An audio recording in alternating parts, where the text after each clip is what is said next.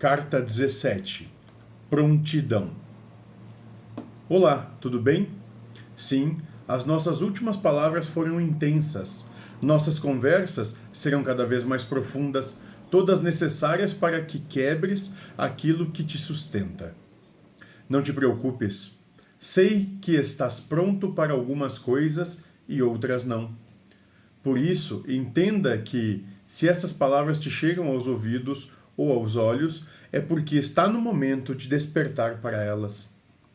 Hoje elas podem te parecer duras, mas ao passo que aceitares teus julgos sem reclamar e aprender a amar, tudo te parecerá leve. As dificuldades te alcançarão na medida e no tempo que necessitares. Não te coloco de não te, não te coloque de prontidão a esperar, pois aquilo que acreditas que está por vir pode nunca acontecer ou pode já ter acontecido sem que percebas.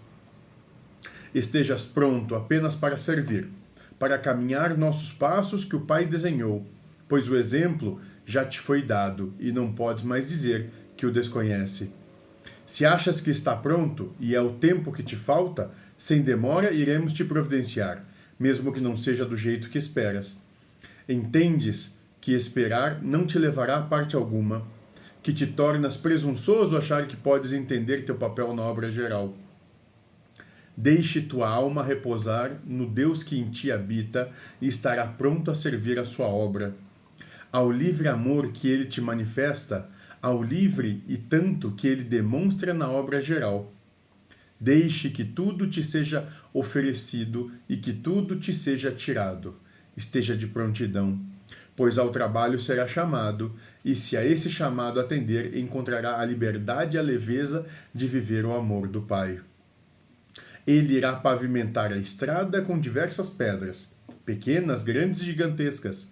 Te pedirá apenas que por elas passe sem reclamar ou sem hesitar, pois é fé que ele te pede.